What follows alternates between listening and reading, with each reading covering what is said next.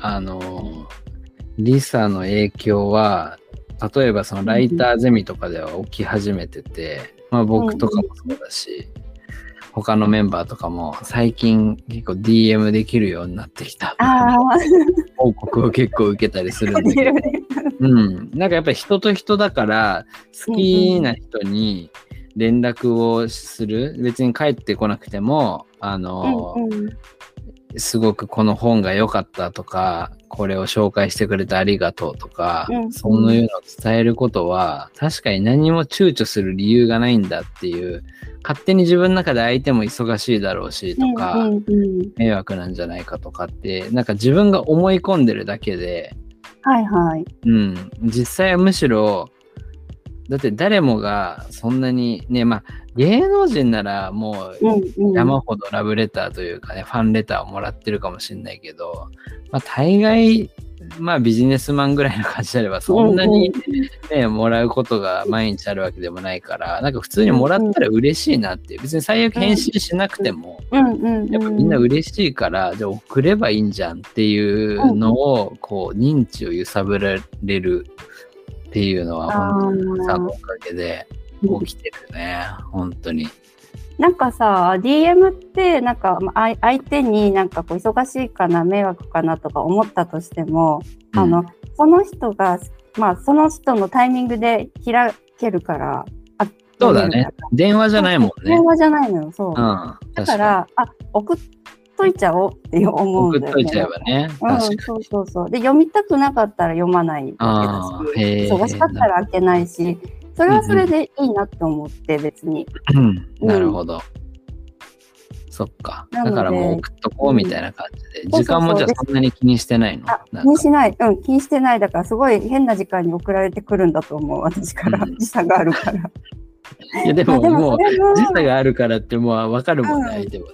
そうそうそう。なんかね、それも最初はやっぱり、あの、一応常識も考えるから、私もね、うん、あの、考えたんだよね。だけど、うん、あのね、なんか時間が経っちゃうと冷めるんだよね、気持ちが。お、なるほどね。だから、うん、ちょっとこう夜中にこの人への思いがね、あの、溢れて連絡したいと思っても、今やめようって思って明日になったら、その文章が作れなくなっちゃうね。はい、はい、なんかしなくなっちゃったりとかしなくなるよね。わかるそれ。しなくなる。例えば本読み終わった後とかは一番もう感動してるから送れるんだけど、何日か経つと送れなかったりするんだよね。もうなんかちょっと冷めて。それを考えると、そう、それを考えたときに、相手の都合か、まあそういう、なんか何かいろんな周りの、なんかこう、にとらわれるべきなのか、やっぱり一番最大限の気持ちの時に伝えるべきなのかっていうと、あ、もう時間関係ないけど送っちゃえみたいな。いや、その文化広めたいね。いや、絶対そっちの方がいいと思う。うん。あの、世の中にはもちろんね、なんかそういう、こんな時間にとか思う人がいるかもしれないけど、でもなんかそういう自分が気持ちを伝えたい時に伝えていいっていう文化が広まった方が、絶対なんか、なんだろう、愛の交換なのかな、うんうん、愛のエネルギーの交換がなんか、強いよね。そう、行われる感じがする。うんうん。すごく。そう、だから結構もう思ったらその場で打って送信するって感じかな。へうん。で、しかも、あの、コピペとか使わない、初めて送る人とかにも。自己紹介とか大体もう定型なんだけど、自分の中で。でも、なんかね、コピペしちゃうとね、気持ちが下がるんだよね。だから実際はほぼ、結果的にはほぼ同じ文面だとしても、うん、毎回ゼロから打つみたいな。うん、打ってる。それは結構、あの、G、DM でもそうだし、スラックいろんなとこ入らせてもらってるけど、新しく入ってきた方とかに、ライターゼミとかでもね、なんか自己紹介するときとかも、毎回全部打ってる。その人、その人のことをなんか考えながら送りたいから。うん。だ結構その人のことだけに一点集中して書いてるかもしれない。へえ。うん。なんか今、ちょっと、もし、なんか思いついたことがあって、うん。なんかボイスメッセージみたいな文化も広がったら良さそうだね。なんか、そうだね。俺なんかさ、やっぱり文章、やっぱちょっとハードル、リサとかよりも書くのハードルあって、それで確かにやめちゃって、で、確かに翌日になると、あ、もう、もうなんかそのテンションじゃないなってなってやめることなんか、すごい謎だけど、こう、ボイスメッセージ吹き込んで、あの、はじめましてとか言って、実は。ああ、面白いね。うん、送られてきたら、まあなんか、面白いね、それね。いや、ちょっと、いきなり来たら、まあびっくりする。なんで、なんでファイ、このファイル開けたらやばそうみたいな。逆になんか、ウイルス入ってそうとか、まあ、ね、そうだけど、なんかそういう、なんだろうな、サービスとかあってもいいね。なんか、ボイスメッセージを、こう、送り合う。しかもその、うんうん、身内だけじゃなくて、なんかもうちょっとツイッターのメッセージぐらいの感じで。うんうん。声はやっぱ伝え、気持ちが伝わりやすい、そうなのよ。うん、絶対そう思う。なんか、そうそう、この間も、あのー、ラジオを聞いて、あのー、うん、町工場プロダクツのね、あの、スタッフの方へのね、嫌いの言葉を栗原さんが言ってた時に、スタッフの方が聞いて、すごい救われましたみたいなことを教えてくれたりとか、うん、やっぱ音声、うん、やっぱ音声ってその本当にねぎらってくれてるんだなとかっていう気持ちが、なんかちゃんと伝わるなんか文章だとやっぱりそこって、うん、やっぱ音声と比べると伝わりづらかったりとか、人によっては伝える。温度がね、温度がね、温度が乗るんだよね。そうそうそう。うんからやっぱライターさんとかその文章に温度を乗せられるっていうのがすごい、すごいなといつも思うんだけど、でもやっぱりね、声って誰でもちゃんと温度が乗るから、うんうんうん。うん、そういうのいいね。結構さ、なんかイタリアだと、あの、LINE みたいなので、WhatsApp っていうのを使うんだけど、はいはいはい、そうで、あの音、音声が多いんだよ。テキストじゃなくて。そうねうん、そうそう、その場で、いいうん、その場でこう音声で来て、それを聞いて、音声で返すみたいな。いや、その文化いいな。うん、なんか、ボイスメッセージ文化、めっちゃなんか会社とかでももう流行ればいいのにって思った。うんうんうん。ね、面白いよね。でも結構ね、これ普段慣れてないと、あの、私ですら結構壁があって、なんか音声で来たのにテキストで返しちゃうみたいな。そうだよね。いや、まあでも習慣だよ、ね。うん。確かに。そうそういや、面白いね。でもなんかちょっと、ちょっとした今、発見というか。うん、今の理論からするとありだなと思った。ありあり。うん。うんそうだね。じゃあ、おボイスにしたら、次、次から始めますって。うん。あやよ、だいぶ。いやでも本当ね、なんか文章にするとすごいぶっきらぼうというか、なんかのっぺりしちゃう人もいるからね。なんかそういう人、ね、難しいよね、文章に。わた私は結構なんか考えて書いなん考えてるけど、なんかこう、勝手に、あの、気持ちが書いてるみたいなところがあるから。それはね、めちゃくちゃあって、うん、そう。うんさんの文章は昔から思ってたんだけど、やっぱり温度が乗ってるんだよね。多分それも才能だと思うんだけど、だからその、なんだろう、ライティングの技術云々とかじゃなくて、その気持ちが乗った文章を書けるって、なんか、それは、なんだろうね、そういう、もともとそうなんだろうね、きっとね。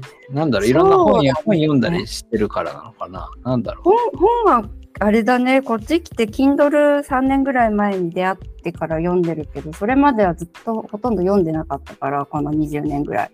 あのこっちで 紙の本を手に入れるのは日本語でね、の本っていうのは難しいから、いや、でも、なんだろうな。それもやっぱ子供の頃から手紙本当に手書きの文通とか。手紙書いてたんだ。手紙すっごい書いてた。大好きで。ね手紙だね。あ、でもね、本当変わんないんだと思う。今思い出したけど、遊園地に行った時に、子供の国っていう遊園地に行った時に、あわかる。わかるある？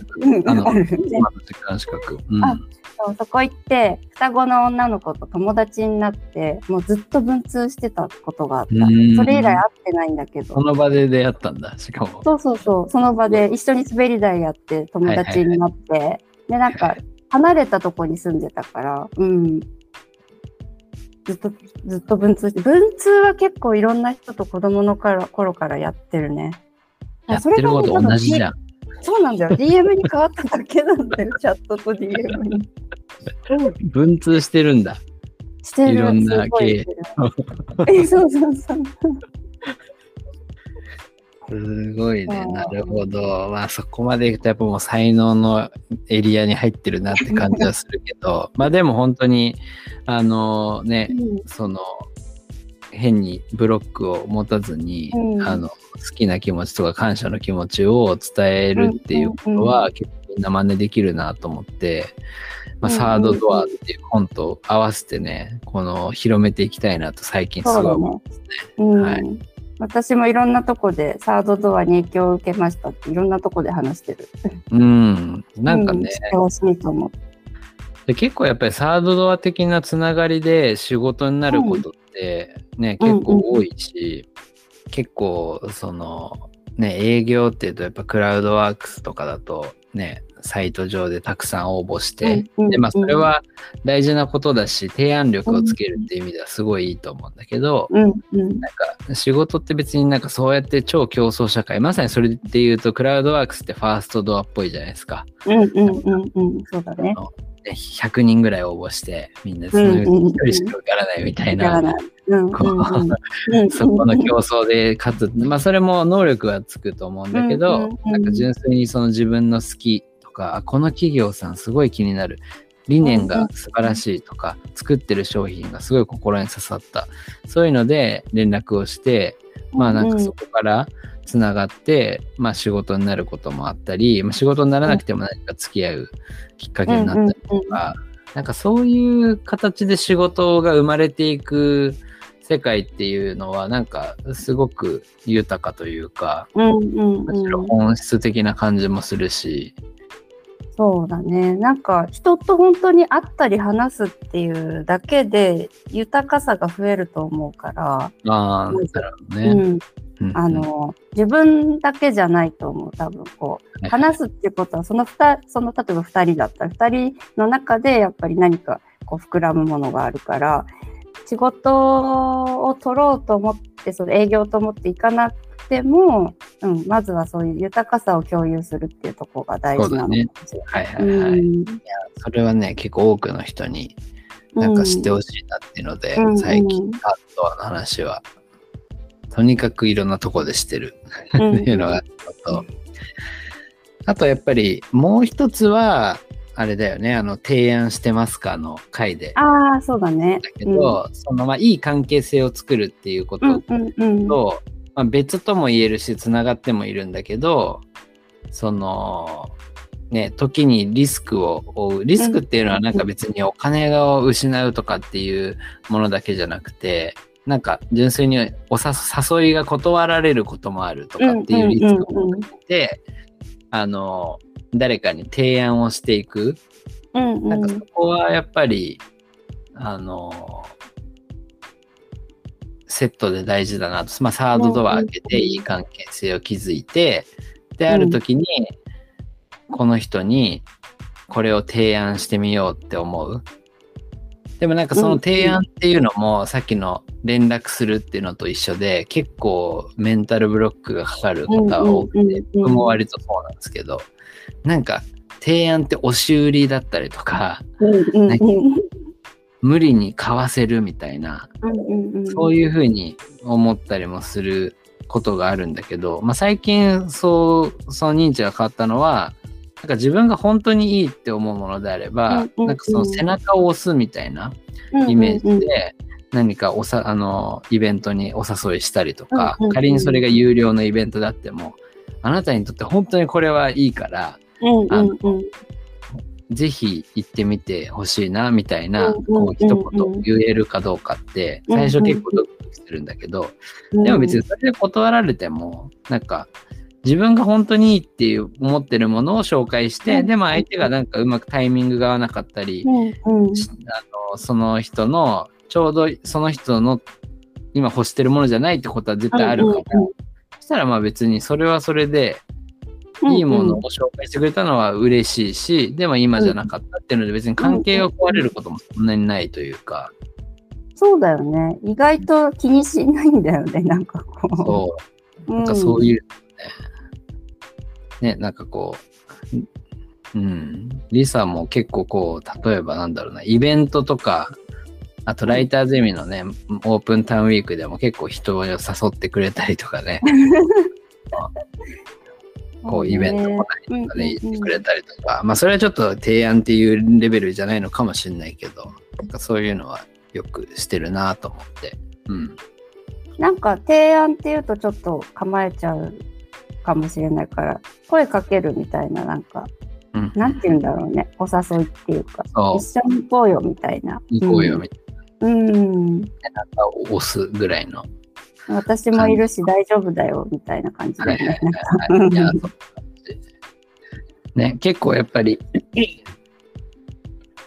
まあ、まず一歩はまず発信するみたいなことで告知をするっていうのもあるんだけど、うんうん、なんか結構やっぱ告知しても届いてないってことってすごい多いなと思って、なんか今日本なんだろう1億総告知社会になってる感じもしてて、なんかみんなね、SNS 持ってて、で、なんか、イベントやる、セミナーやるって言ったら、みんなが発信してリツイートしてっていうのはやってるんだけど、やっぱりなんか情報が、告知の情報が多すぎて選べないというか、そういう状態にもなってるのかなって感じていて、やっぱそういう時に、あなたに本当にこれおすすめだから、よかったら一緒に出ないって、こう、やっぱり誘ってくれたところに行くみたいなことも結構あると思って、うんうんうん、なんかそういう意味でも誘われ待ちの人も多いっていう。ああ、そうかもね。なんか、誘ってみると、あさ、誘ってくれてありがとうって結構言われることそうそうそう。いや、本当に誘われるのって、なんか断ったとしても嬉しいんだよね。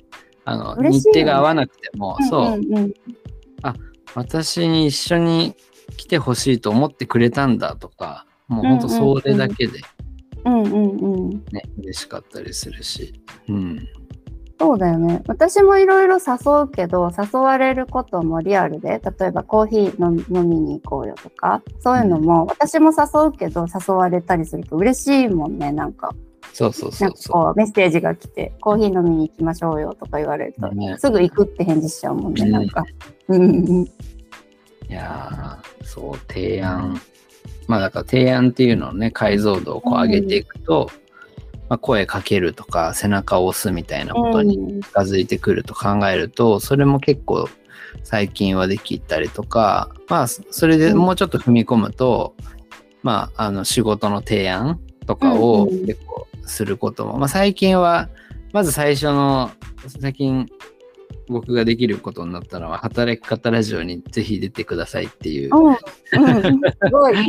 そうだね。言える、言えるようになった。結構何かと仲良くなった時に、あの、うん、昔は本当にそんな時間取って出ていただいてなんてとかって相手が社長だったりと思ってたけど、純粋に話したいからそこでぜひ出てくれませんかって言えるような、ね、あの感じにもなってきたし、まあ、ライターゼミに読んだりとか、なんかそういう、まあ、リボーンに読んだりとかもそうだし、なんかそういう提案みたいなものは、まあ、できるようになってきたかなっていうのは、まあ、ちょうどこの間ね、提案、最近提案しましたかっていう記事を出してくれてたけど。ねうん、はいはい。なんか、あれは結構、あの、あの話は知ってほしいなと思って、早めに出したいなと思って。あれは結構、うん、ね、あの、働き方ラジオ収録公開直後の文章だったんで珍しい。うんうん、そう、珍しいです。読む働き方ラジオも、あの、働き方ラジオ自体のコンテンツがもう100以上あるので、あの、どんどん出していきたいけど、追いついてなくてごめんなさいって感じなんだけどね。ええー、いや、もう奇跡みたいなことなんか起きてるんで、いや6人の、6人の編集室でやっているので。はいはいはいはい。いや、ほんとすごいよね。あでももう記事 10, 10個ぐらい出てきてるかな？も。もっとあるかもしれない。すごいね。出るときはバーッと出るんだよね。はいはいはいはい。断られる経験を増やすぐらいの気持ちで提案した方がいいとかね。はいはいはい。これが結構さ、働き方、その記事化するだけじゃなくて、編集室の6人の中でも、記事に出したものに対してみんなで意見交換しましょうって私投げかけてて、グループで。で、自分はどうだとか、ここが良かったとか、結構意見もシェアしたりしてね、なんか、膨らんでるんだよ、実は。働き方、編集室の中で。なんか、働き方ラジオ編集室って、なんかすごい、こう、会社の、あの価値観とかを浸透させるのになんか使える手法なのかもって今一瞬思った。なんか例えばあの田中健志郎の働き方ラジオが社長の社内ラジオだったとして、社長が話したことを、ね、そうあの言ってねそういう幹部なのかマネージャーなのか分かんないけど、みんなでそれを記事化していって、で、みんなでフィードバックし合いながらやっていくことで、その社長の思想とかが、よりなんか理解できるようになってきたり、で、さらにそれを記事化すれば多くの人に見てもらえる、社内の人に見てもらえたり、場合によっては外にも発信できるっていう。うんうんうんうん。できそうだね。これなんか提案できそうだね。そうだね。そうだね。もともと、そうだね。あのー、中で皆さんに私から伝えたいことっていつもシェアしてるのが、あの、読者ファーストで作りましょうってあの音声のコンテンツって記事にすると例えば文字起こししただけだとまた全然なんか面白みが減るっていうか、ね、なんかまた違うんだよね全然だから、あの記事として読み物として面白いように内容は変えずに、うん、あの読者ファーストで内容やその文字数も文字数も結構気にしててあのケンシロウさんの話が盛りだくさんなので結構1話文字にするとなんか7000文字とか8000文字とかになるからいかに大事なところをね、あのの残してこうスマートにさせるかみたいなことをやってたり、はあ、そうするとなんか働き方ラジオのファンが集まって作ってるからあでも言葉消しちゃうんだってごめんなさいって思いながらデリートをしてますとか なんか いいって話が出てきたり。全然、全然消してください。そうそう 他の人は、いや、でも読む人考えてバシバシ消してますみたいな、なんか面白いんだよ、うん、結構。読者ファースト、ね、やりとりが。うん、あとは、すごいうんあとは6人書き、やっぱりこの文章のスタイルが違うから、それは全然良くて、そこをむしろ活かして、なんか自分の気持ちが乗っかるように書きましょうみたいなのは結構シェアしてるかな。うん、なるほど。ある種コミュニティになってますね、そこも。まあね、そうですよ、うん、本当そこは。だからなんか、そのライターさんを社内に入れておくことによって、うんうん、そのただその人が記事を書くだけじゃなくて、なんか編集室を中に作って、社員巻き込んで、社長の、こう、言ったこととかを記事化していくみたいなのが、なんかすごい、めちゃくちゃ良さそうですね。良さそうだね。うん、なんか広報の方と組んでとかね。そうそうそうそうそう、広報メンバーと組んで。うんうん。なんか、この編集室でね、やってることを、その会社の社員さん巻き込んでやっていくみたいな。ミーティングやったりもするんでしょ？え、やってるよ。あの、ミーティングも、あの、どれぐらいでやってる何も知らない。いや、ミーティング自体はそんなに多くないけど、この間ちょっと新しく入ってくださった方がいたんで、あのもう交流会っていう形で、ね、あのそうそう、バーチャル、バーチャル、ね、バーチャルのとこを使ってね、あのミートじゃなくて、うんはいはい、やったり、でもそれより頻繁にチャットでやってるかな、こう、シェアして。ねはいはい、なるほど。あの働き方ラジオで教えてもらったんで、あのこう温度のは高いとこから低いところに伝わるっていうんで、一応私があのこう言い出しっぺなので、私が止まっちゃうと止まっちゃうかなっていうのもあって、こうやってる。いやうん。昨日もなんか面白いこと聞いたな。そうそう、なんか、厳選社長はなんかこう、うんうん、あの社長とか代表っていうのはなんかその源泉を掘っている人で、で、その源泉から出てきたお湯、熱々のお湯を、こう、町、町というか、まあ、組織全体にこう流して供給してって、そのお湯を使ってみんないろんな活動していくみたいな。で、再度温めたりもするんだと思うんだけどね、追い焚きしたりね。でもなんか、源泉は社長がこうっていう図を作ってるのを見せていただいて、めちゃくちゃいいっすね、これ、とか言って。しかもそれが、あの、なんて言うんだろう、島みたいな、ちょっと町みたいな感じで。